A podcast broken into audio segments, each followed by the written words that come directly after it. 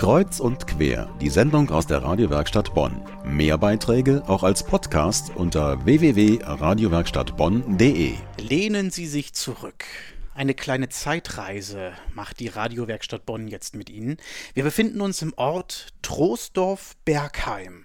Aber nicht im Jahr 2012, sondern im Jahr 1012. Also vor knapp 1000 Jahren. Das ist für die Troisdorf-Bergheimer ein besonderer Zeitpunkt gewesen, denn da hat die damalige Äbtissin des Klosters Vilich den Bergheimern die Fischfangrechte übertragen. Das heißt, seit diesem Tag vor knapp 1000 Jahren durften die Menschen in Bergheim Fische aus der Sieg fangen und seitdem ist der Fischfang dort für die Menschen ein wichtiges Thema. In den 1960er Jahren hat die Umweltverschmutzung die Sieg leider so zerstört, dass es vorbei war mit dem Fischen, aber die Bruderschaft, welche die Kunst des Fischfangs von Generation zu Generation weitergegeben hat, die gibt's immer noch. Und manchmal erzählen Mitglieder im Bergheimer Fischereimuseum von den alten Zeiten. Im blauen Fischerhemd und mit der Prinz Heinrich Mütze auf dem Kopf sitzt er da, Lambert Schell, und zeigt mitten im Besuchergewimmel, wie man ein Netz strickt. So. Und dann strickt man so. Das, das sieht ganz einfach aus. Und wenn das einer machen soll, der checkt das. Die ersten fünf, sechs Touren auf jeden Fall schon mal nicht. Der 75-Jährige hat das Netzstricken von seinem Großvater gelernt. Eine Granate hatte in den letzten Kriegstagen die Gardinen seiner Mutter zerfetzt und da hatte der Opa getröstet: Kriech nicht, Mädchen, ich mach dir neue. Dabei hat der Enkel seinem Opa dann fleißig über die Schulter geschaut und heute gehört Lambert Schell zu den wenigen Menschen hier an der Sieg, die das Handwerk noch beherrschen.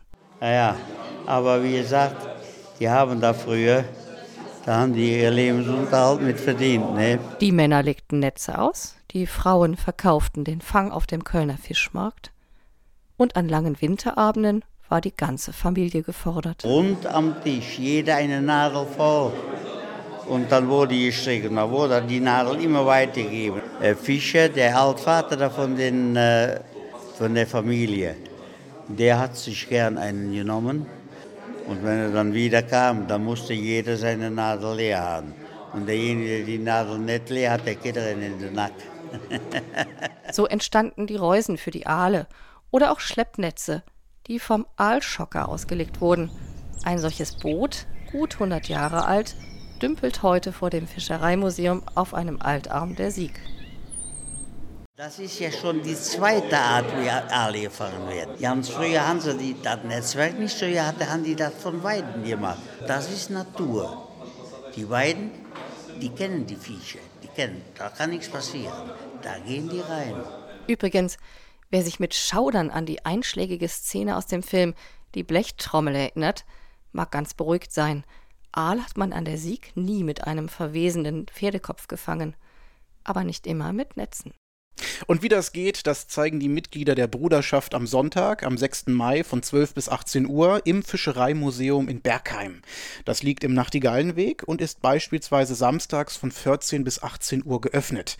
Das Museum eignet sich auch als schönes Wanderziel für einen Frühlingsausflug. Es liegt nämlich direkt am Sieg-Radwanderweg.